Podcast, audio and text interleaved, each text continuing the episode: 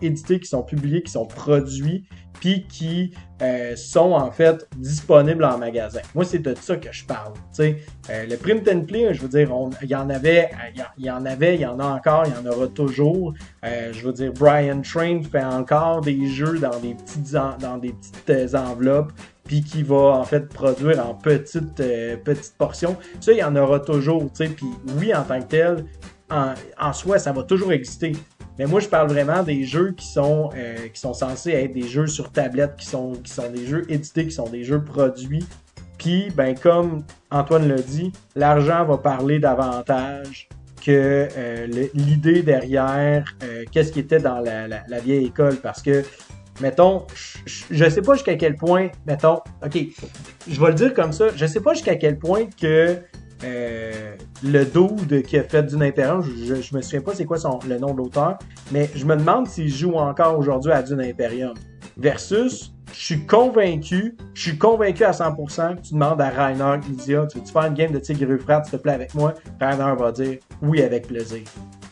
Le jeu était fait pour avoir du fun, pour plaire à, à, aux joueurs, pour plaire en fait à euh, pas juste aux ça c'est joueurs, tellement mais à là, là on est on est dans des dans des gros euh, des gros arguments bizarres. Là. Moi c'est juste je veux une rigueur Non, non, non, au c'est pas un niveau argument des bizarre. débats. Là. c'est on pas va un- prendre un cas tellement hypothétique. Non, mais attends c'est un peu, gros attends un peu. sophisme là. Tu peux pas nous faire avaler cette C'est couleur pas un gros. Non, c'est pas un. c'est-. Essaye pas de nous C'est- mettre c'est ça dans un la gorge. sophisme. On sait C'est- pas. C'est pas un On sophisme. sait pas si ce c'est pas un si je sophisme. le voir puis je dis, on joue une game de Dune Imperium, probablement qu'il va me dire oui, là. Non, il va dire je suis occupé à faire un prochain jeu. ouais, ben, ça il va dire. probablement dire ça aussi, là, si tu veux. Il- le gars, il Attends un peu, attends un peu. T'en veux-tu une bonne? Non, je vais. Ok, tu veux, tu veux quelque chose de concret, même? Ok. Antoine Boza me dit, en, m'a dit en 2018, quand il était à- au Jam, il m'a dit, moi, le jeu que je joue encore et encore, à chaque printemps, je m'en vais avec ma petite bière sur mon patio et je joue à Puerto Rico. Encore à ce jour. T'en veux-tu, là, vraiment du concret? Ben, en voilà du Non, non, concret. là, tout le, tout le Bruno monde qui a Catala me dit encore. Non, non, mais attends un peu. Bruno Catala. Non, non, mais je, attends un peu. Je l'ai sur Non, vidéo. non, non, je c'est- l'ai. c'est Va pas- voir sur l'école du jeu. la question. Bruno Catala, Bruno Catala me dit mon jeu préféré abstrait reste Gigès. Tu connais-tu Gigès? Un jeu de 87. Quand des auteurs de jeux disent mes jeux préférés datent d'il y a 20, une vingtaine d'années, c'est parce que clairement, il y a, de quoi en tant que tel dans la production du jeu où est-ce qu'on faisait un jeu pour avoir du fun, pour plaire aux joueurs, pour, pour, pour avoir du fun soi-même, pour avoir du fun autour d'une table et avoir du plaisir en gang, alors qu'aujourd'hui, on produit pour plaire à un public, à un éditeur qui va pouvoir faire de l'argent. On produit pour plaire au lieu, du, au lieu de produire pour avoir du plaisir. Mais Non, là, bon tu sais, point. on a un auteur défend. autour de la Euh, table. Là. Et Pierre, tu jouerais-tu encore à Québec? Pierre? Ah, non. Désolé. Bien sûr que je jouerais, n'est-ce pas?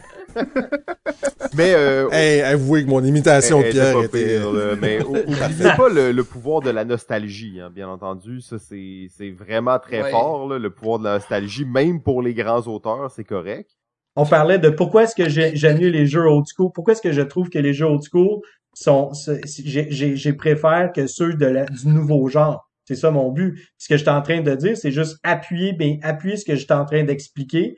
Par rapport à des gens qui m'ont dit ça. Antoine Boza m'a dit, je ferai jamais un jeu de bluff parce que j'ai pas réussi à trouver une idée plus, plus, plus impressionnante que celle de Cockroach Poker. Je sais pas, je sais pas comment, je sais pas comment est-ce que ça peut ne pas avoir rapport avec la conversation, Simon, présentement, ce que je dis. Non, ça, ça a le rapport un peu, mais pas dans le flot de l'argumentaire auquel on était rendu. Tu sais, je veux dire, C'est comme, là, tu t'es ressorti d'une autre zone pour revenir à ça. C'est vrai, effectivement. Mais on va pas, il y en a des jeux originaux qui sortent, là. Puis on en a un, d'ailleurs, qu'on a joué ensemble. Ça, ça me fait penser à Belrati. Belrati. On s'entend. Ah, quel beau jeu. Y a-tu un jeu qui sort bientôt, des sentiers battus? qui, qui est nouveau, ou Blabel.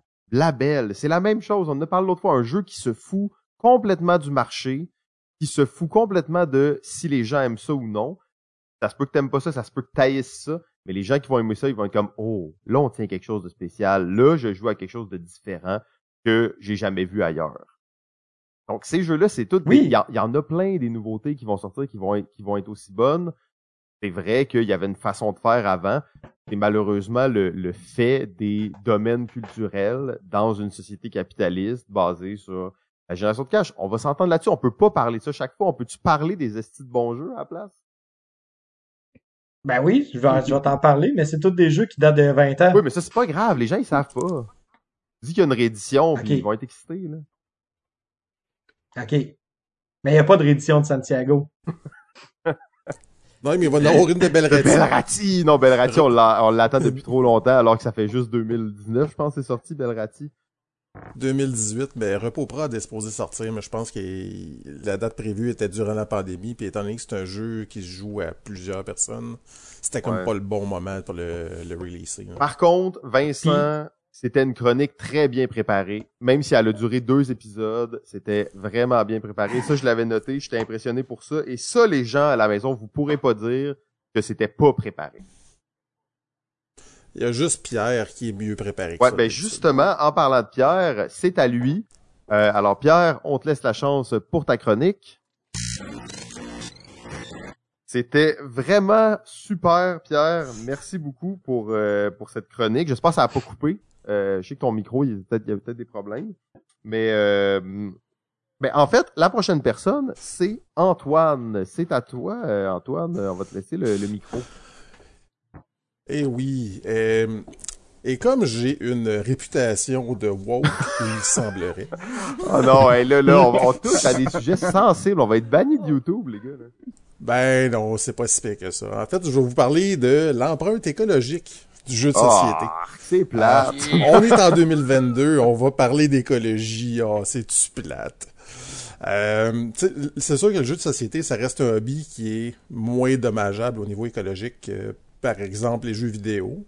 Euh, la production de consoles, euh, l'énergie utilisée pour jouer, la bande passante, tout ça.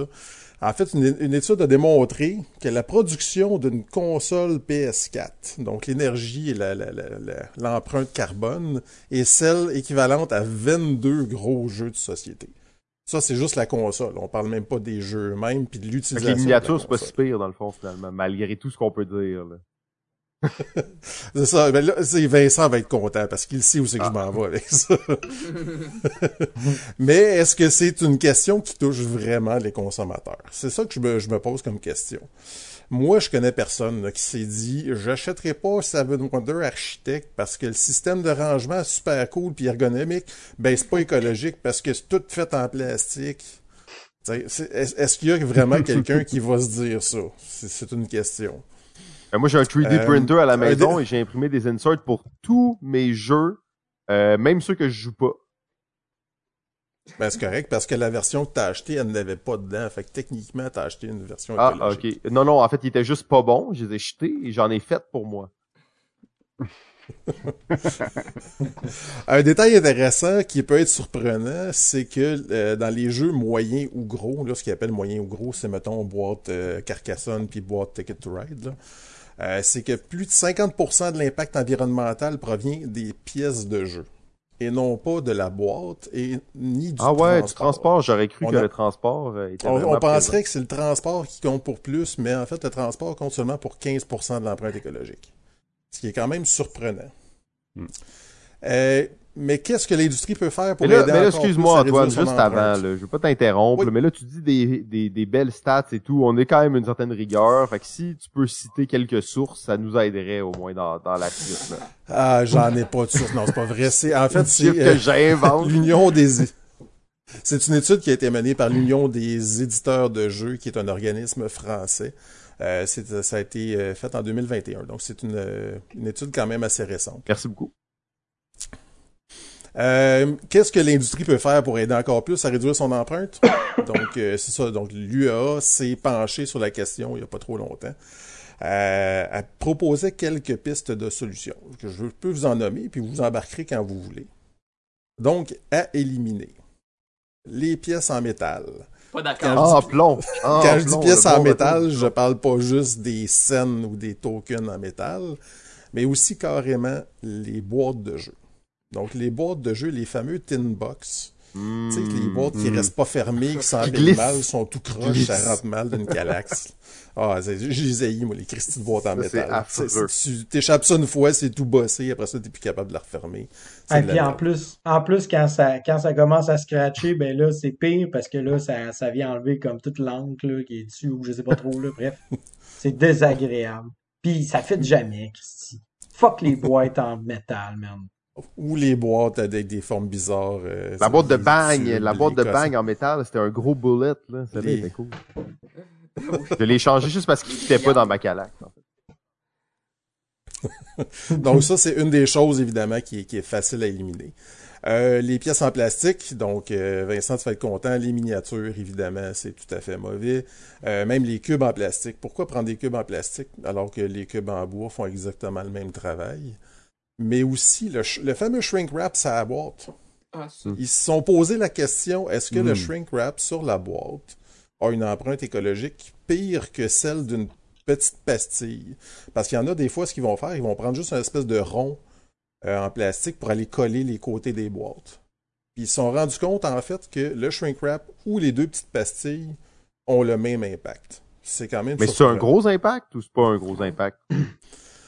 c'est quand même assez mineur, mais dans la tête du consommateur, il a l'impression que les petites pastilles, c'est moins de plastique, puis c'est moins dommageable que le shrink wrap, ce qui est faux.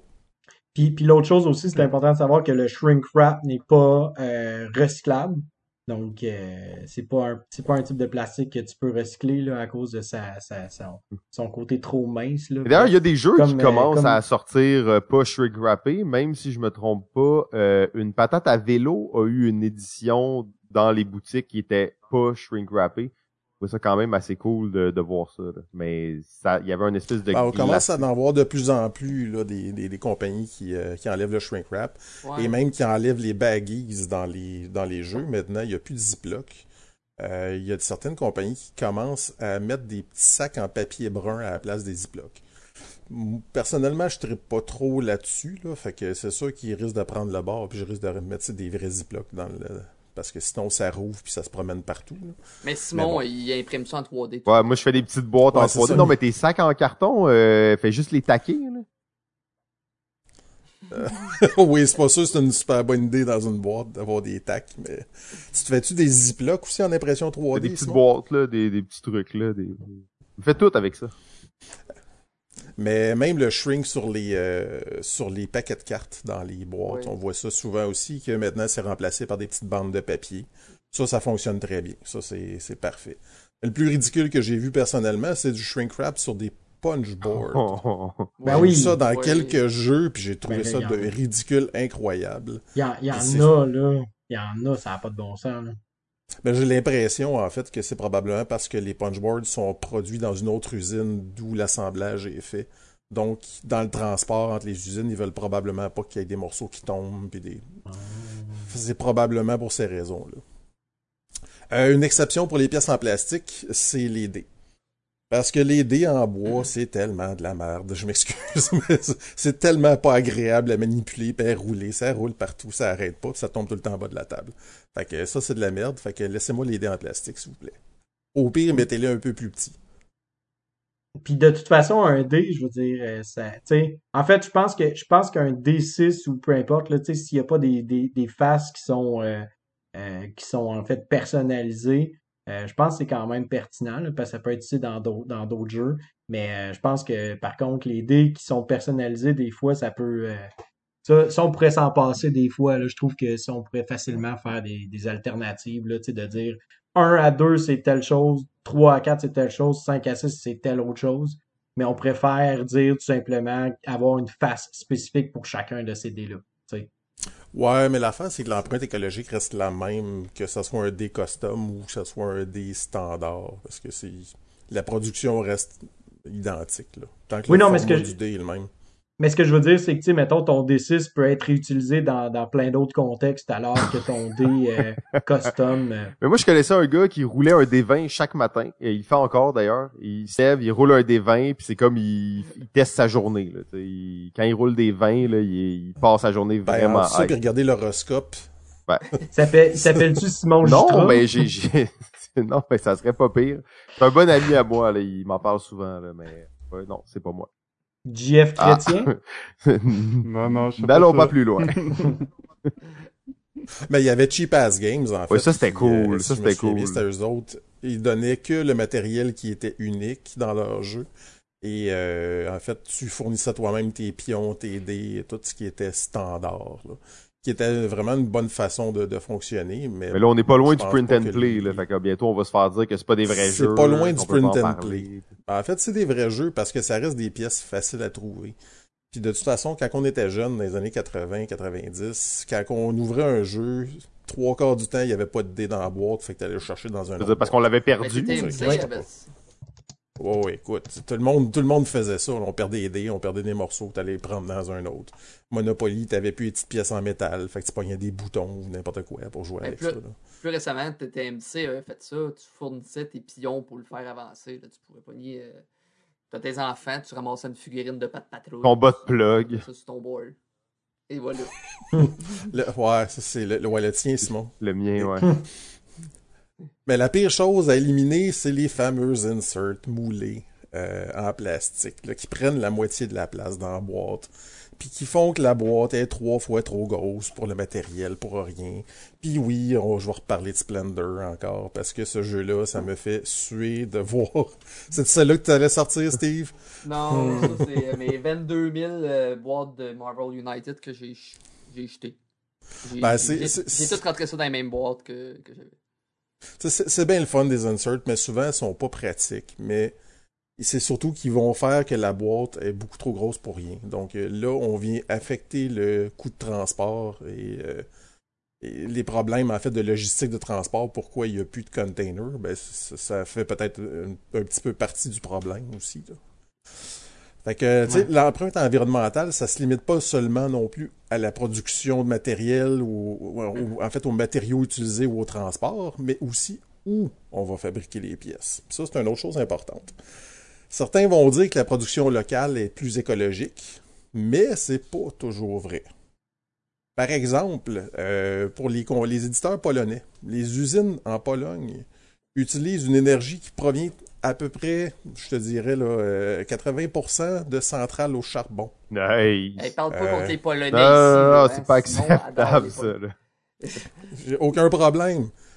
Par contre, si tu vas aux Pays-Bas, c'est- ils utilisent du gaz naturel qui est déjà un petit peu mieux que le charbon. Bon, on s'entend que ça reste une centrale On s'entend qu'au Québec, on est vraiment bien placé pour produire des jeux. Exact. Au Québec, c'est de l'hydroélectricité. C'est une des énergies que le bilan carbone a un des, plus bas. Évidemment, avec les éoliennes, euh, les, les cellules photovoltaïques, puis le nucléaire, qu'on rentrera pas dans le débat du nucléaire, c'est pas ça le but de la chose. Mais ça reste des, euh, que le bilan carbone de ces, éner- ces énergies-là est beaucoup plus bas. Donc, il faut faire attention où est-ce qu'on fabrique. Parce qu'en plus de ça, il y a aussi le transport à partir du fabricant jusque chez nous. Donc, euh, si en fait, ils ont fait aussi des études sur fabriquer en Pologne, fabriquer en Chine. Puis en fait, ils se sont rendus compte que le, tra- le- le- le trajet en bateau à partir de Chine versus le, trajet euh, à partir de la Pologne en train était à peu près aussi polluant. À peine moins. Parce que ça dépend toujours, le train fonctionne de quelle façon. Euh, est-ce qu'il fonctionne au diesel? Est-ce qu'il fonctionne à l'électricité? Il y a plusieurs choses à regarder. Puis l'affaire, c'est que les bateaux, oui, ça tire beaucoup d'énergie, sauf que ça con- contient pas mal plus de stock aussi qu'un train. Donc l'im- l'impact environnemental n'est pas le même là, pour, euh, Mhm. pour ça. Donc, à partir de matériaux fabriqués au Québec, si on est capable de fabriquer au Québec, ça pourrait être la solution la plus écologique. Pour un éditeur québécois, évidemment. Mais là, l'autre gros problème, c'est normalement, les matériaux qui sont utilisés dans les jeux, ils nous proviennent d'ailleurs. Fait que même si on produit au Québec, ben notre carton, notre punchboard, notre cardstock, les petites pièces en bois, ça vient tout de l'étranger quand même.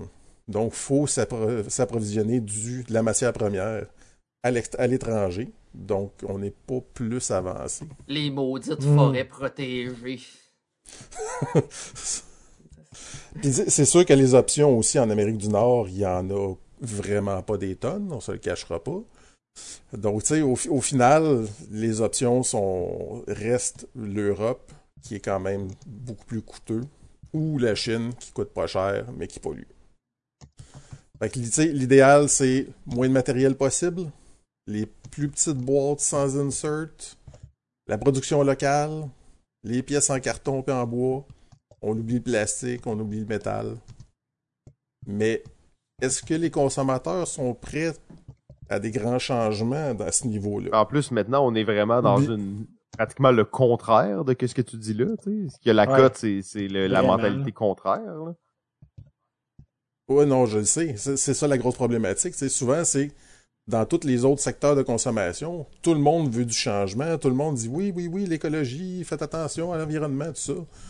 Mais tant que mon produit change pas, ben je veux du changement, mais je veux pas de changement finalement. C'est ce que c'est, le fameux syndrome du pas dans ma cour.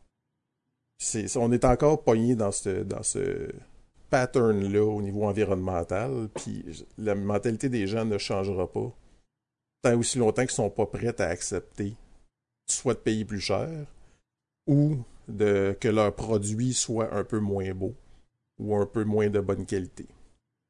Ah, Mais vas-y, vas-y, excuse. Ben, je pense, je pense que, tu sais, euh, à, la base, base, base aussi, c'est un. C'est pas tant le problème. Je pense que notre, mode de consommation est, énormément basé sur un espèce de conditionnement que l'on a eu.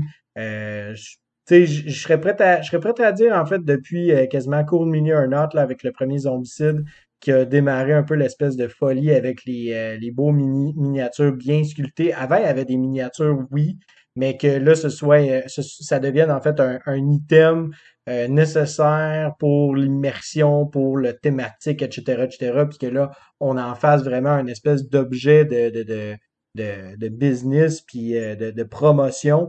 je pense que depuis ce temps-là, là, on a vraiment on, on subit vraiment cette espèce de, de situations-là qui deviennent de plus en plus euh, omniprésentes, puis c'est parce qu'on est rendu conditionné en tant que joueur tu sais, maintenant on a besoin de, tu sais, je parlais de Carnegie tantôt, c'est ridicule à quel point que tu sors la boîte, puis là, t'as ton, t'as ton insert de plastique là, que ouvres, puis que là, t'as tous les petits meeples, puis toutes les petites affaires dedans, bien placées, bien rangées, puis que là, tranquillement, écoute, d'un côté, t'as vraiment, euh, tu sais, t'as des pastilles en, en, des pastilles en bois, mais là, ils sont imprimés dessus, c'est quel côté qui va euh, du bon côté, quel autre côté qui va pas du bon côté. Euh, tu sais, toutes ces choses-là, tous ces éléments-là, c'est comme si on devient conditionné à ça. Donc, quand on nous offre moins que ça, ben là, ça devient, euh, là, on se demande pourquoi est-ce que justement on paierait davantage quand, mettons, avec Awaken Realms, on est capable d'avoir une tonne et quart de figurines, puis que là, eux autres, ils nous offrent donc bien quelque chose de plus immersif avec leurs 50-12 boîtes, etc., etc. puis je pense que, je pense que ce que tu es en train, non, mais je pense que ce que tu es en train de toucher, c'est aussi une raison pour laquelle euh, je suis beaucoup dans la promotion, en fait, du, jeu plus, euh, plus vieille école, plus, parce que c'est déjà des jeux qui sont produits c'est déjà des jeux, en fait. Moi, je pense qu'une des solutions, ce serait d'acheter, en fait, des jeux dans l'usager. Je pense que ça, c'est une, une, solution que l'on pourrait faire, euh, que, que l'on pourrait euh, facilement utiliser. Parce qu'il y a plein de jeux dans l'usager qui sont vraiment, vraiment pas chers, qui valent la peine, puis qui sont qui, qui, qui, ont, qui ont une rejouabilité, qui ont, qui ont, que tu, tu vas avoir du plaisir, là, sans bon sens, là, tu sais. Euh, je pense à Tragedy Looper que j'ai mal, j'ai mal tu l'as vendu, non, tu l'as vendu, t'as vendu ta copie. Non, mais non. Ah. Des copies, non, je vois des copies à 20 ah, c'est trop cher, c'est trop cher, 15 pièces maximum. Ben, en fait, Tragedy Loopers, parce qu'il y a eu une grosse liquidation à un moment donné, puis ils se vendaient 20 pièces. Ils en ont fait vraiment beaucoup. Il était comme on a fait un peu trop. Oui, mais, mais en même temps, je veux dire, tu sais, ce jeu-là, euh, tu te donnes un peu la peine le moindrement d'y jouer, puis tu réalises, OK, c'est vraiment un jeu qui, qui, qui en a dedans, là, tu sais. Euh, puis c'est pour ça que moi, personnellement, je suis, je suis davantage prêt à débourser un plus grand montant pour un jeu qui a déjà été produit, qui est déjà comme qui, qui tu sais, qui a, a pas d'empreinte écologique là, nécessairement, à part celui de, de se faire transporter d'un point A à un point B, mettons. Euh, mais encore là, euh, je veux dire, ce que sais, mes cochonneries que je garde dans ma bibliothèque vont devenir les trésors des autres à un certain moment. Je pense qu'on devrait davantage entretenir cette espèce de, de pensée-là. Euh, comme les match trades, c'est la même chose. Là, c'est ça l'idée derrière les match trades, etc., etc. Donc, je pense que tous ces éléments-là peuvent devenir aussi des, des, des avenues là, pour un, un, un hobby plus écologique. Me- Effectivement, tu touches à un point, l'usager a vraiment explosé là, dans, les, euh, dans les dernières années. Ça- même durant la pandémie, ça parce qu'il y a, il y a moins de Donc, si production. plus les prix des jeux vont de- augmenter, plus les, le, le marché de l'usager va devenir intéressant, là, à un certain point. Il y, a, il y a ça aussi, par contre, euh, il y a encore du monde qui se disent ben là, je peux l'acheter usagé à 60$ ou je peux l'acheter neuf à 70$. Moi, l'acheter neuf, il va me coûter juste 10$ de. Bon, plus taxes, là. Mais. Oui, oui, sens. c'est vrai que c'est, c'est... Mais tu sais, le monde qui vend leurs jeux trop cher, là. Come on, come on, faites circuler les jeux, faites circuler les jeux, 50%, 50%. Minimum. Sauf haute. C'est pour ça que un- des fois, un échange, c'est mieux, des fois. Ouais. Parce que, tu sais, tu- quand tu échanges un pour un, souvent, la valeur Ouais, sauf qu'un échange, tu vois, le au trade, il en parlait Vincent tantôt, c'est vraiment un concept intéressant, mais un vrai échange un pour un, c'est tellement compliqué à, à organiser puis à, à, à- à mettre en place, tu sais. Un mad trade, ça. Ouais, les Ouais. mad trades, j'ai participé quelques fois, j'ai eu des, des, Ouais, des- trade, ça, c'est vraiment un beau concept, là.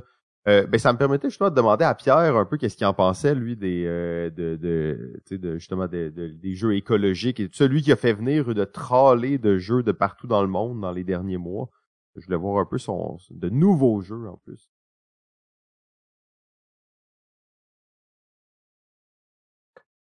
Bonsoir, monsieur. euh, Hey, Cibol, tu fais pas une, tu fais pas une entrée très époustouflante, là, Pierre. là, même les, nécessaire. les, C'est pas- les imitations que toi qu'on a fait étaient meilleures, là. Ben oui. C'est pas, les... c'est pas Jeff. C'est pas Jeff qui parlait, là. merci, merci. Euh, bon, euh, pour les jeux que j'ai commandés de, de partout, effectivement, ne- n'essayez pas ça à la maison. Je suis un professionnel en la matière. Euh, les mêmes que je vous encouragerais fortement à faire l'opposé de ce que j'ai fait, euh, c'est-à-dire d'attendre que ces jeux-là arrivent, même de ne Ah, pas de les, emprunter à les. Pierre. C'est ça, là. Bah, de les emprunter à moi ou de les emprunter à quelqu'un d'autre, mais c'est ça que je trouve complètement fou, c'est les gens qui n'arrêtent pas d'acheter des jeux, et nous en sommes tous ici. Et on se met à acheter des jeux, et à acheter des jeux, à acheter des jeux, puis après ça, qu'est-ce qui arrive? On les affiche, on est tous fiers, on est en train de dire, hey, j'ai acheté ça, regardez qu'est-ce que j'ai eu. Puis trois mois plus tard, hey, euh, y a-tu quelqu'un qui veut me l'acheter? Mais c'est vrai que Euh, prêter des jeux, c'est c'est- pas quelque c'est chose ridicule qui comme fait ça. assez. Et Prêter des jeux, euh, c'est Ouais. pas quelque chose qu'on fait beaucoup, hein, étonnamment, là, pour un monde de gamers où tout est tout le monde se connaît, puis tout le monde est gentil. C'est effectivement. Ben, ça- c'est ça qui devrait être la nouvelle norme. On, on est rendu là. Le, le marché du jeu est tellement rendu euh, euh, ben, explosé, comme Antoine disait, que le- la place à l'usager devient plus importante et les, les ludothèques devraient faire leur place beaucoup plus maintenant. Les bibliothèques devraient commencer à, à sérieusement s'impliquer là-dedans parce qu'on en est maintenant à euh, un état du marché où on devrait normalement, si on était assez intelligent, je pense, au lieu d'écouter tout le temps nos petites impulsions puis de dire Ah, il y a quelque chose un peu, faut que j'achète. Euh, si on était toujours là en- à s'écouter, puis euh, en fait à, à réfléchir avant de, de subir euh, nos impulsions, ben, on pourrait réaliser que euh, on pourrait faire fonctionner notre notre je dirais notre hobby, mais plutôt notre, notre fin du hobby. On pourrait l'assasier en faisant exactement comme on le faisait du temps où les clubs vidéo existaient, puis qu'on allait louer des films au lieu de bêtement les ça, acheter. Pierre, puis là, je suis en Euh, deuil parce que le dernier club vidéo de l'Abitibi-Témiscamingue vient de fermer ses portes Ah. cette semaine. 7 films pour 7 Le jours pour dernier. 7 piastres. Écoute, c'est- c'est- Une c'était tonne de copies, puis tristesse. ça, ça énerve. Non, même pas, parce qu'on n'avait pas de Vidéotron en région. Ah. Mais c'était une place qui vendait aussi beaucoup de jeux de société, des costumes d'Halloween, truc. Donc. Et il y avait le comptoir postal aussi. euh, je- probablement qu'il y avait un sex shop aussi caché dans le coin, mais ça, c'est, ça, c'est, c'est- en région, tout est mélangé, c'est sûr qu'il y avait des portes cowboy, ça, c'est clair. Mais euh, non, c'est vrai, par exemple, les- en région, je pourrais dire qu'à Val d'Or, ils ont une belle ludothèque euh, dans la bibliothèque. Ils ont fait vraiment un gros effort pour faire une bibliothèque intéressante avec une belle variété de jeux Évidemment, on est plus dans le jeu familial, on n'ira pas dans le jeu expert euh, là-dedans. Mais on a aussi beaucoup de jeux pour enfants, on a beaucoup de, jeux accessibles et ce que j'admire, c'est que les boîtes peuvent être ouvertes et jouées sur place. Ce que peu de bibliothèques permettent. La plupart des bibliothèques que j'ai vues qui louent des jeux ou qui prêtent des jeux, euh, ils vont laisser les boîtes fermées et ils vont les laisser même scellées dans des sacs pour être sûr de ne pas perdre de morceaux. Fait que tu peux pas les jouer sur place, faut que tu les amènes chez vous. Tandis que les autres, ils ont dit non, nous autres, pas de problème, on, fait confiance aux gens, puis on les laisse ouvrir les boîtes. Donc ça, c'est j'admire ça, puis j'espère que d'autres bibliothèques vont permettre ça, puis même offrir une place dans la bibliothèque pour que les gens puissent jouer. Une petite pièce fermée, ça pourrait être vraiment intéressant.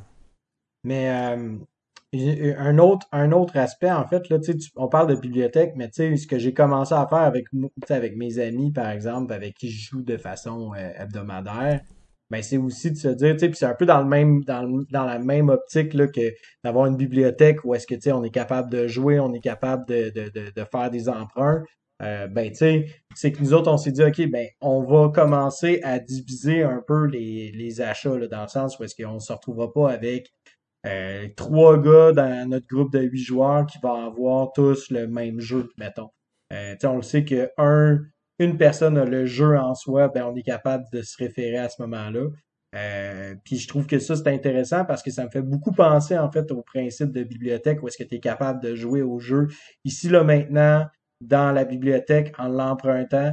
Euh, on peut le faire, oui, avec des instances des instances, mettons, municipales ou peu importe, mais on peut le faire aussi à même nos, euh, à même nos, nos, euh, nos, nos, groupes, là, euh, comme, à même la communauté là, en soi. Là.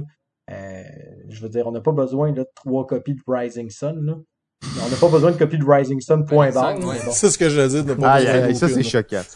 Euh, oui, ben, j'apprécie bien. Ah, Steve, vas-y. Ben, en fait, ça, ça va permettre de faire le segway sur ta chronique à toi. Ouais, ben, c'est une des affaires que moi j'ai commencé à faire. J'en ai pas plein, là, mais des jeux que, recevais, et que j'ai eu dans des concours gratuitement.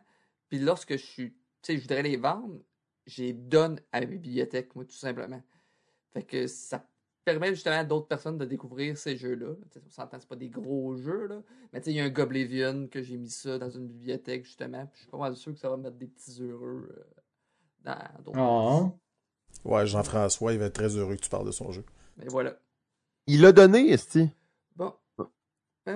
ouais, ça, il va être moins heureux, par exemple, de savoir que tu l'as donné. je l'ai gagné. Je l'avais gagné, lui, ce jeu-là. Que... Mais bon. Donc, c'est à mon tour, tu disais ben oui, ben oui, euh, on enchaîne sur la, la, prochaine chronique. Fait que c'est au tour de Steve. Ouais! Je suis rendu tellement habitué d'être à balado que je suis même pas préparé. Oh yes, ça c'est la bonne optique balado ludique. il a pris le, il a pris le mauvais pied à Pierre déjà.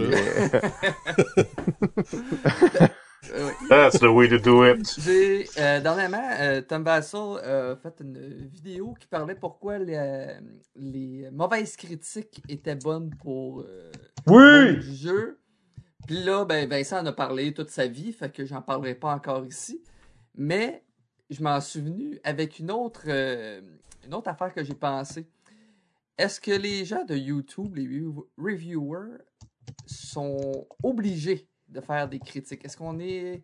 Euh, on est-tu en s'attendre que la personne fasse une critique du jeu et ne fasse pas ce que j'appelle l'homme sandwich?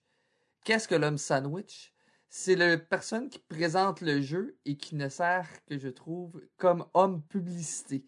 Tu sais, le fameux gars du AEW que tu vois qui dit Venez chez nous, mes euh, baby burgers sont à 2 pour 7 Un café, une pièce. Oui, le ca... Et voilà. Deux cafés, deux pièces. Cafés. Deux cafés, deux pièces. Mon, mon café est gratuit aujourd'hui.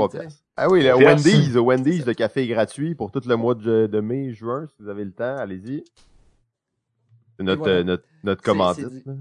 Allez, pas oublier Si je vais faire un détour jusqu'à Sainte-Agathe pour aller chercher mon café. Donc, j'en suis venu. Personnellement, moi, l'homme sandwich, je n'aime pas ça. La personne qui présente un jeu ou qui a fait des critiques dans le passé qui devient l'homme sandwich, souvent je vois comme la personne qui présente un jeu, souvent on dit souvent Je dis souvent le mot souvent, je me rends compte. C'est le mot de- de- C'est de- la transformation de justement. c'est l'évolution. Vous pouvez suivre en direct. Voilà. Et voilà. Donc, euh, je vois ça comme un l'homme sandwich, comme je disais. Puis, tu sais, les YouTubers ont tendance à dire, justement, je, je, vais, je vais présenter des jeux que j'aime. Tu sais, je vais pas perdre de temps avec les jeux que j'aime pas. Donc, on dirait que ça devient une critique positive automatiquement si tu me fais pas une critique. Et je- quand tu me présentes un jeu juste pour présenter un jeu, j'aurais tendance, si je regarde euh, FunForge que tu me présentes, puis je vois sur le site de FunForge que tu me présentes juste le jeu, c'est correct. Mais si je vais voir un YouTuber qui me présente juste le jeu, je vais avoir tendance à dire il l'aime, mais j'en ai vu que ça n'est pas le cas, puisque si je suis allé les voir sur d'autres plateformes, il va avoir dit de la merde sur ce jeu-là. Donc, l'homme sandwich, je trouve ça assez ordinaire, justement. J'aime, tu sais, David Couteau, qu'est-ce qu'il fait? Il fait des présentations, mais lui, il va y aller avec sa critique, puis elle va être structurée, point positif, point négatif. Que juste présenter le jeu, essayer de le mettre le. Tu sais, on dirait que c'est vraiment un aspect. Ça s'approche de la publicité, là. On dirait que les vidéos, il y en a qui sont en mode, tu sais, que j'aime un peu moins, là. C'est les.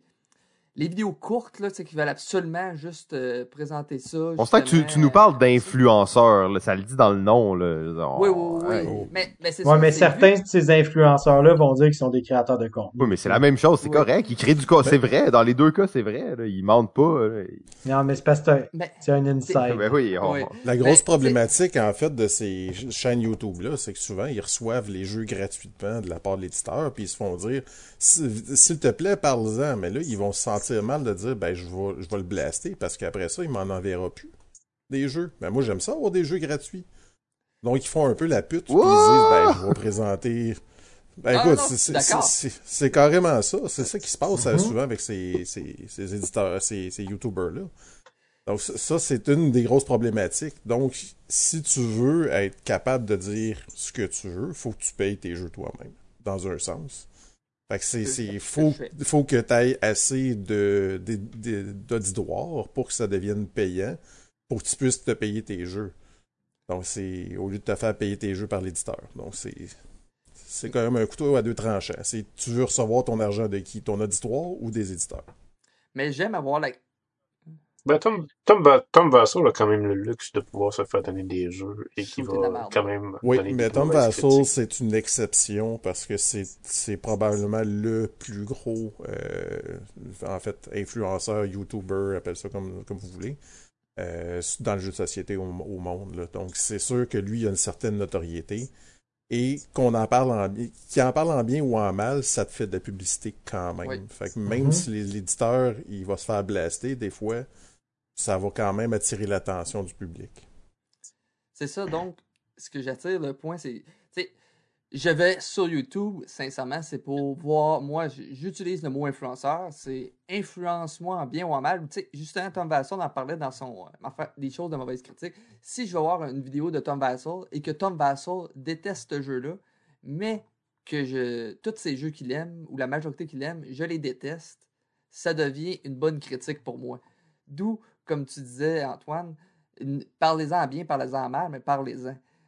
Une mauvaise publicité ne sera pas une, mauvaise publicité euh, en tant que telle. Vincent en a parlé plein, plein, plein de fois, mais que je trouve ça poche que justement on mette des vidéos que c'est clairement une pub payée par la compagnie sur une chaîne YouTube de quelqu'un d'autre qui a pris de son temps pour se faire de la renommée pour devenir un homme sandwich. Tant que c'est dit, Ben, tant que c'est dit, c'est correct. Tant que c'est dit, je veux dire. Tu regardes la chaîne de Rado, Rado, lui, ne fait que des critiques positives. Et en fait, pour les produits, pour les jeux qui vont venir, là, souvent, il fait des, des critiques pour, euh, pour le Kickstarter. Puis il fait- en fait, il fait toujours des critiques positives. Mais de la façon qui fonctionne, c'est que tu envoies une copie de ton jeu au départ, il l'essaye. S'il aime ça, là, il te dit OK, je suis prêt à faire une Voici critique. combien ça coûte. Là, à cette heure, voici Ouais. combien ça coûte. Oui. Puis Ça coûte à peu près 1200 pièces, je peux vous le dire. Ouais. Euh, donc, c'est-. Ensuite de ça, il charge, mais s'il aime pas ça, il va te le dire. Tu regardes, non, je préfère pas faire de critique. Puis, il te charge rien. Mais c'est... Oui, mais il faut, faut que, faut Ouais, que faut que Jen Jen, aime. en fait, on, on connaît, mais on sait même pas si elle existe pour vrai. C'est peut-être sa, main, sa main gauche, là, Jen. Là. On l'a vu Mais, euh, dans quelques vidéos. Mais en fait, c'est de la façon qu'il fonctionne. Mais lui, sa, sa logique de ça, c'est qu'il y a une certaine crédibilité aussi à garder. C'est-à-dire que s'il commence à donner des mauvaises critiques sur certains jeux ou des bonnes critiques sur Ouais, des les gens jeux vont l'attraper, ils vont, ils vont pas être satisfaits. Là. Ben, ils vont se dire, là, c'est c'est parce que tu m'as dit que c'était bon, mais c'est de la grosse merde, finalement, ce jeu-là. Mais c'est parce que lui, il voulait juste être payé puis faire de la critique. Fait que c'est, lui, il choisit ses projets puis il fait de la publicité seulement sur les projets en lesquels il croit vraiment. Donc, Mais- si tu vois vraiment une bonne critique de, la- de sa part, c'est qu'il a vraiment aimé le jeu. Je pense que je pense qu'en fait, derrière tout ça, il y a, il y a une question, tu sais, une question fondamentale qui est est-ce qu'on est dans du euh, justement l'influenceur versus le journalisme? Je pense que là, on est comme vraiment dans un dans une ligne, une feuille très très mince aujourd'hui, où est-ce que l'influenceur a à peu près le même statut que celui du journaliste euh, ou de la ou du critique en soi. Là, mettons, on, par- on va on parlait de cinéma Ouais, le tantôt. critique, ça c'est un bon, sais, c'est un bon analyse. C'est ça, exact. T'sais, mais, t'sais, mais, mais, mais juste journalisme, là, au final, le, le, le critique de, de, de, de cinéma a en fait un espèce de. Il y a, quand même un principe journalistique derrière. Euh, là où est-ce que là où est-ce que le blesse, selon moi, surtout dans le jeu de société, c'est dans le fait que présentement, on est davantage dans le style de du le mode influenceur justement où est-ce que euh, on va parler de sa vie, on va parler en fait de nos goûts personnels, on va être vraiment plus dans l'anecdotique davantage que dans une critique constructive, dans une critique qui va pouvoir nous diriger par rapport à un achat, euh, ou encore dans l'espèce de, de, de journal un peu in- informatif, là, euh, où est-ce que on te présente un jeu pour qu'est-ce qu'il est, c'est quoi le, c'est quoi l'histoire, c'est quoi le, le, le- c'est quoi le, le, le, terme, c'est quoi la, la, la structure, le contexte de ce jeu-là, euh, puis dans quelle optique est-ce qu'il a été créé, puis après ça on passe à d'autres choses. Euh, dans le monde du jeu de société, malheureusement, la seule personne qui peut qui, qui fait ça jusqu'à date, ben, ben pas malheureusement, mais tu sais, on a parlé de Tom Vassal tantôt, ben ça reste quand même que Tom Vassal euh, fait, fait ça jusqu'à une certaine limite parce qu'encore une fois, il tombe davantage dans le côté opinion personnelle, anecdotique, davantage que dans un côté critique où est-ce qu'il va vraiment expliquer c'est quoi les défauts, c'est quoi les qualités basées sur une certaine expertise, tu sais. Euh, ça va être davantage, ben, tu sais, j'ai pas aimé Brass Birmingham, fait que je vais lui donner 4 sur 10, mais je le sais que plein d'autres vont lui donner 4 sur 10. Euh, tu sais, euh, c'est c'est Il là est où un petit peu plus euh, biaisé, euh, pas, pas biaisé, mais en fait nuancé euh, dernièrement là-dessus. Oui, c'est qu'avant, ses opinions étaient très tranchées.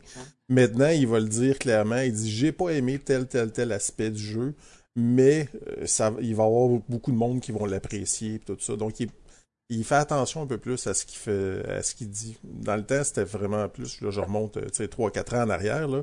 Quand il blastait un jeu, il blastait un jeu. Puis quand il le fait aujourd'hui, c'est vraiment parce que le jeu c'est de la grosse merde. Mais c'est vraiment, puis c'est clair. Juste en regardant la vidéo, t'as même pas besoin de jouer au jeu souvent, comme la fameuse, le fameux jeu de Heinz avec la petite bouteille de ketchup Ah que- oui, que Steve parlait l'autre jour. C'est, vraiment, ça c'était de la boîte là. Mais il y a, il y a d'autres problématiques aussi. euh, on peut parler de Trick Track qui avait été racheté par Asmodee aussi. Hmm. Là, quand on parle, on parle de contrôle puis qu'on parle d'influence, ça devient dangereux parce que Trick Track, qui appartient à un éditeur, euh, est-ce que l- est-ce qu'il peut se permettre de faire une critique d'un jeu de cet éditeur-là? Est-ce qu'il peut donner une critique négative? Je ne pense pas. Et c'est la même problématique aussi qu'on a avec, euh, avec euh, mettons, l'Empire québécois au Québec avec TVA puis euh, le Journal de Montréal puis tout ça, ben il faut il, il faut qu'ils fassent attention. Ils n'ont pas le droit de, cri- de se critiquer un l'autre, sinon ils se font mettre à la porte carrément. là. C'est- Ça, ça a été euh, ça a déjà été nommé, euh, été dit euh, en fait publiquement. D'ailleurs, j'ai-tu le droit d'en parler ou je risque de me faire mettre en dehors? Un peu intense, qu'est-ce que tu dis là? Euh, ça- Ben, C'est c'est. dangereux. Ouais, excusez. c'est- Ça, ça va faire? Québécois faire. racheté Balado Ludique? Juste pour être C'est partiellement vrai ce que tu dis comme information, Antoine. Le, le contrat ne me permet pas de le dire. Regardez sur notre site web, là, dans les petits caractères en bas, vous allez voir. Donc, mais tu sais, comme tu disais avec tout, avec Tom Vassal, c'est qu'il faut, faut nous- on dirait qu'il y a une petite notion aussi que je vois entre le- la personne qui fait une critique. Sais, on dirait que je vois ça un petit peu comme la, la critique, mais un- quelqu'un qui le fait un blog un peu aussi. Parce que trouve qu'avoir l'opinion personnelle de la personne, si j'ai tendance à avoir les mêmes opinions que lui, même si lui dit que Brass Birmingham c'est de la merde, puis qu'il aime pas ça, ça, ça, même si c'est un beau design ou des choses, tu sais, que d'autres personnes vont aimer ça, moi, si j'ai tendance à avoir les mêmes goûts que lui et que je le suis pour ça, tu sais, que je suis consentant à savoir que c'est des opinions personnelles, parce qu'il faut faire la nuance entre une critique et une opinion personnelle, justement. Tu sais, j'aime avoir l'opinion. On dirait que je vois YouTube, les- je, je vois un, un, YouTuber, tu es un influenceur, j'apprécie ce que tu fais, donc je veux ton opinion. Je ne veux pas de la bouillie pour les chats est des, des choses que le, justement l'éditeur t'a dit de dire non. Ouais, mais, mais je pense que je pense qu'en fait, ça, c'est un c'est un mal de notre c'est un mal en fait de, de, de notre euh, de notre web 2.0. C'est que aujourd'hui, euh, en fait, on se retrouve vraiment dans une espèce de où est-ce que tu sais, on est vraiment dans un mode spaghetti où est-ce que le journaliste va donner va, va être aussi un blogueur, va être aussi en Ouais. fait un influenceur. Fait que là, c'est que dans le fond, son, son, son métier de journalisme vient euh, s'intercaler avec tout le reste de sa vie. Euh, tu sais, puis mélanger avec tout ça, avec le côté vendeur, parce qu'on se, on dit depuis le début de la soirée que l'idée derrière euh, ces critiques positives-là, l'idée derrière euh, la production de jeu, ben il y a le côté très euh, euh, très, dans le fond, capitaliste qui a pris énormément de place. Puis non seulement ça, on rajoute à ça le, la croissance du numérique, puis la possibilité de devenir tout à la fois et rien en même temps, ben ça fait en sorte qu'on on n'a plus des divisions aussi précises qu'auparavant. Je veux dire, un journaliste travaillait pour la presse. Euh, un, un animateur, un chroniqueur Mm. euh, était à la télévision. Euh, un, un quelqu'un, admettons, qu'on qu'on qu'on suivait de façon assidue pour ses livres, ben pouvait se permettre d'avoir une opinion qui était qui était relativement nuancée parce qu'il y avait aussi un travail en fait qui était derrière cette opinion-là. Mais là, aujourd'hui, c'est qu'on a, c'est que cette démocratisation-là de, de, de, de l'opinion, de, de, de la- du droit de parole, du droit d'expression, a permis que tout le monde peut devenir journaliste, tout le monde peut devenir critique, tout le monde peut donner son opinion sur tout et sur rien, ce qui fait en sorte que la personne qui a une, une notoriété n'est plus celle qui a une expertise ou qui a vraiment une espèce d'opinion nuancée ou qui est véritablement critique, c'est la personne qui est La populaire. vraie démocratisation Euh, de la parole. T'es- T'es-tu en train de me dire, Vincent, que Richard Martineau, c'est pas un journaliste? Voyons donc. À Non, fait. la vraie En fait, non, démocratisation. C'est un journaliste. Ça, c'est choquant. C'est devenu, c'est devenu, c'est devenu un journaliste. Non, mais tu sais, le, le meilleur exemple que je peux vous donner, c'est mettons, on regarde à la presse. Aujourd'hui, n'importe qui peut écrire un article de la presse. C'est fou, là, quand tu dis ça, là, tu fais comme, OK, attends un peu, on est rendu ailleurs. Puis là, maintenant, c'est que le jeu de société surfe là-dessus parce que quand on donne une copie d'un jeu à quelqu'un, quand on lui donne un montant, ben à quelque part, euh, la, li- la, la, la, tu sais, la ligne entre le critique influenceur, puis le vendeur, puis la personne qui veut faire vendre des copies, euh, sandwich. c'est- L'homme sandwich. ben non, mais c'est très, très. Mais c'est très, très mince, tu sais, dans le sens où est-ce que. euh, puis moi, je l'ai vécu, là, tu sais, à 2000 à l'heure, là, avec comme, tu sais, mon, mon, mon expérience sur, euh, sur l'école du jeu. Je veux dire, un. Tu sais, c'est- c'est- c'est- quand tu étais rendu au point où est-ce que, OK, est-ce que je suis plus en train de faire de la vente que de promouvoir, mettons, un jeu? Est-ce que je suis davantage en train d'essayer euh, de faire en sorte que des gens soient convaincus d'acheter ce jeu-là? Euh, Est-ce que là, je suis nuancé vraiment dans ce que je vais dire, dans ce que je veux faire? Euh, c'est vraiment, vraiment difficile. C'est vraiment, c'est très, très tough parce qu'au final, en effet, à un moment donné, ça peut devenir ton gagne-pain, là. Tu sais, je peux penser aux gars de Etu Game, par exemple, qui eux autres, ils font que de la promotion à travers différents contrats, puis ils en vivent maintenant aujourd'hui. C'est merveilleux, mais en même temps, ils n'ont plus mainmise nécessairement sur 100% de leur de, de leur euh, de, de ce qu'ils Ben, disent. ils choisissent leur contrat, mais ils- tu sais qu'ils vont, ils- ça va être quelque chose qui va être entendu d'avance, puis qu'ils vont pas trasher un jeu fort probablement, Ouais. tu sais, mais ils font de la création de contenu basé sur. euh, C'est dans le contrat, ça, au Ouais. départ. C'est ça, quand ils signent, ça, ils n'ont pas le droit de dire rien de négatif. D'ailleurs, j'en profite pour euh, limité, vous, in- vous inviter à aller kickstarter le jeu Activity de Stéphane Vachon. présentement sur Kickstarter. euh, ouais, ouais, ça vaut la peine, allez-y. Allez-y, on, T'as reçu ton on est, ben oui, oui, on va se splitter ça après la, après l'enregistrement, là. Euh, c'est, fait C'est que bon. ça, ça va être Kickstarter en plus, fait que vous êtes sûr de le recevoir. Créateur d'ici, ouais. euh, Mais- oui, oui, vas-y, Vin. Mais, mais, mais tout ça pour dire que oui, en effet, là, ils vont choisir, ils vont choisir, là, en effet, euh, qu'est-ce qu'ils vont dire en, en soi. Mais de l'autre côté, euh, quand, quand ils ont un contrat, ben, c'est pas nécessairement leur opinion, là, qui est mise de l'avant, là. Euh, tout comme, mettons, Rado, même s'il aime le jeu, même s'il dit, OK, oui, ça a de l'allure, oui, ça correspond avec le public, que, le public cible, euh, ben j'ai l'impression que euh, ils vont probablement, tu sais, il va probablement couper les coins ronds au niveau des, euh, des, des, des points faibles ou des défauts du jeu. Euh, il va davantage être dans l'optique de Hey, il est génial ce jeu-là si vous aimez telle telle chose, tu sais. Euh, mais c'est rare qu'on a on, c'est rare que on n'a pas eu de moi j'ai jamais vu de chronique achetez pas ce jeu-là si, tu sais. Achetez pas genre Ils en font même, l'école du jeu, ils font ce genre de chronique, là. euh, Non, les- ils les- font pas ça. Mais, euh, mais euh, là, je, je, je sais qu'on est sur une belle lancée, mais il nous reste à peu près 4 minutes. Fait que j'ai- j'aimerais au moins que Pierre ait le temps de faire sa chronique. Fait que je lui passe le ballon pour, euh, ben pour. euh, C'est vrai, il est arrivé d'avance, il a vraiment travaillé c'est ça. Fait que ça, comme il s'est préparé assez longuement, c'est quand même fair de lui laisser. Ça, il a pris une heure. faire sa chronique, ben, il a fait une heure de char pour arriver, fait que d'après moi, il a eu le temps de préparer de quoi. Euh, donc, Pierre, il te reste à peu près trois minutes maintenant pour, euh, pour euh, faire ta chronique. Fait qu'on est là, on t'écoute. Tu Ben, au trois minutes? pire, Ben, il faut qu'on fasse le outro. Ouais, c'est ça. là. Fait que, euh, deux, deux ouais, mettons deux minutes et demie, là, là, c'est ça, à peu près. Bon, je vais peut-être vous parler du jeu qui avait été fait par des célébrités, mais si euh, j'ai juste trois minutes, euh, je pense que ça va être un peu vite. Alors, euh, on sait par exemple qu'il y a un jeu qui a été euh, qui a été mis sur le marché dernièrement. Hein, hein, hein? Je t'ai pris au mot, hein? Je t'ai fait la chronique. Donc, euh, on sait qu'il y a un jeu qui a été euh, fait sur le marché. Euh, il y a À combien peu de près deux minutes trente. Faire là. faire le jingle, c'est terminé. C'est À peu près terminé. deux minutes trente. La musique, elle joue déjà en ce moment, là.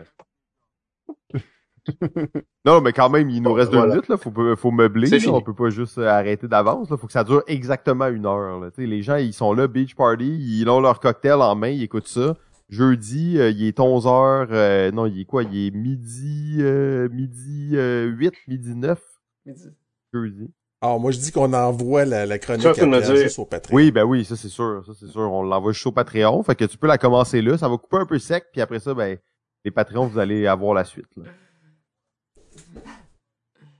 Attends, le party euh, dure moins longtemps que l'émission qu'on a faite, euh, moi, et Vincent. Le Pierre, il- t'as-tu le mémo? Euh, T'avais-tu l'invitation Google Calendar ou? En fait, Pierre, même si l'épisode de, de Party durait 6 heures, il paraîtrait quand même moins long que l'épisode 5. Tout est une question Ça, de c'est vrai, perception. ça. Ça, c'est vrai. Fait que, mais là, il va falloir qu'on parle un peu de la saison 12, parce que là, c'est c'est quelque chose qui va euh, qui va peut-être arriver, on le sait pas. Ah, c'est ça que je voulais vous dire au début. J'ai j'ai oublié de vous dire, là, les gars, donnez-vous au maximum pour ce deux heures-là, parce que c'est peut-être le dernier épisode de Balado Ludique. Fait que, tu sais, donnez-vous vraiment à Ben, fond. c'est le là. 150e, Ben, hein? C'est le Je pense- je 150e, pensais que c'est ouais, le Beach c'est pas le Party, 150e. c'est peut-être le dernier épisode, c'est la fin de la saison, mais c'est ça, c'est peut-être le dernier épisode. Fait que, tu sais, donnez-vous vraiment au maximum, là. Mhm. Ah. OK. C'est ça, j'ai, j'ai... OK. C'est Ben, c'est que voulez, le voulez-vous ça qu'on le bien? refasse ou? À à part le tape. Ouais. Pas un autre Fait- 2 heures avec Vincent, s'il Mais, Mais, ben, c'est correct, là, Zandor va être là, fait que je, je vais changer ma, ma, ma cible. Mais là, de toute façon, écoute, ta, ta- écoute, Zandor, ta, ta, ta critique, Pierre, ton, ta- c'était incroyable, hein, ton trois minutes bien meublé comme ça. ouais, Wow. ouais, t'as profité vraiment du temps. Puis pour les gens qui disent qu'on n'est pas préparé à balado ludique, là, ben sérieusement, torchez-vous avec cet épisode, regardez comment ça se finit exactement à deux heures précises. On a même fini un peu d'avance, on était tellement prêts. Ben, en fait, euh, moi, j'ai quand même prouvé que Dans quel sens? raison. Je suis arrivé, euh, j'ai pas de préparation. Ben, je peux, je peux quand même faire une chronique, mais j'ai pas, j'ai pas une préparation. Ouais, là, c'est ça, il est temps que ça finisse, cet épisode-là. hein? Oui.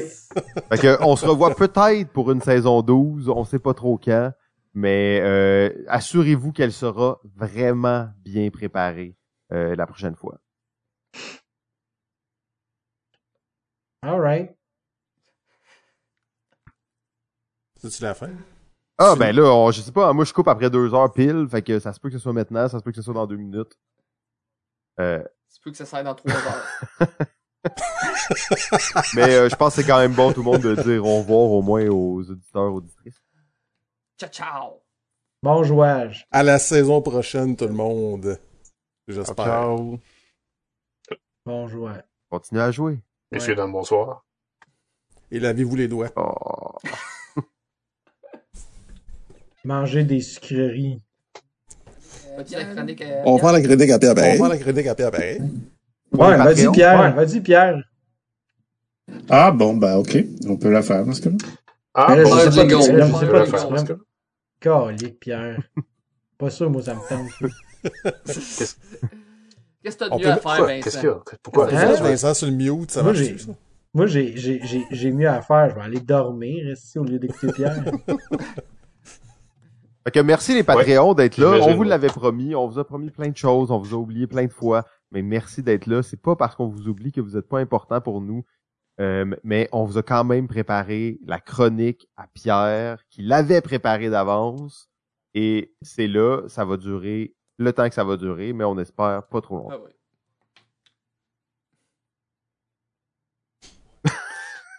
Ouais, c'est ça. Euh... Ouais, j'allais parler des jeux jeu de qui ont Donald été Trump? euh, conçus par des célébrités. Conçu, qui a dit. Non, Patrick Donald Trump Harris? n'a... Oui, de- je- ouais. Ouais, le conçu. Conçu, effectivement, euh, ça c'est le, le mot est, est- j'insiste là-dessus, et Antoine aussi, je pense, Donald Trump a absolument rien conçu. Wow, wow, wow, les gars, les gars. Euh, En pleine élection. alors, écoute, en pleine, non, il n'y a pas encore d'élection. Les élections, c'est, c'est dans... Non, mais c'est ça. C'est sûr qu'il y a des gens qui écoutent ça en ce moment. Puis c'est comme, c'est les élections. Puis là. Pas quoi que c'est juste les Patreons. C'est moins. Il y a moins de chances que ça arrive. Ben on, Ouais. ben, on rit quand même de Donald Trump avec son jeu, mais euh, il reste que même si c'est pas lui qui l'a conçu, parce qu'il n'y a pas le, le cerveau pour le faire, euh, il reste quand même que son jeu a reçu les éloges de Sid Saxon quand il est sorti. Non, mais Sid Saxon, c'est qui? Il connaît fuck quand même- Qu'est-ce qu'il a fait dans la vie? C'est En fait, c'est parce qu'il a été acheté par euh, Trump. Il Ah, connaît aussi peu que le jury du Spiel, d'après moi. Ouais, il- Pour moi, pour moi, il fait partie du spiel. Ouais, c'est pour ça que... Il a gagné. Sid Saxon, ça? Avec Can't Stop, probablement. Can't stop. Non, avec euh, Focus, premier jeu d'empilement de l'histoire, qu'il a littéralement mis au monde, finalement, la catégorie des jeux d'empilement. Euh, c'est un jeu qu'il avait inventé en 64, mais qui a été édité euh, dans les années 70. C'est clairement une vedette euh, qui a fait un jeu, c'est sûr. Sid Saxon. Qui a là, été- c'est- Revenons à ta chronique. Oui, oui, ben, Oui. euh, oui, ben, c'est c'est une, vedette, ça, c'est Saxon qui a fait un jeu. Oui. Oui, oui, mais c'est pas une vedette, évidemment, qui a repris dans je comprends, je comprends. Euh, ben, quoi que oui, euh, il a fait. Ouais. Tu comprends?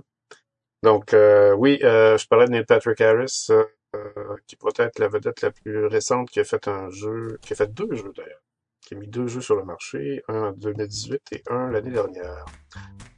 Celui de 2018 est plutôt quelconque. Un jeu qui peut se... C'est un jeu de party, je dirais.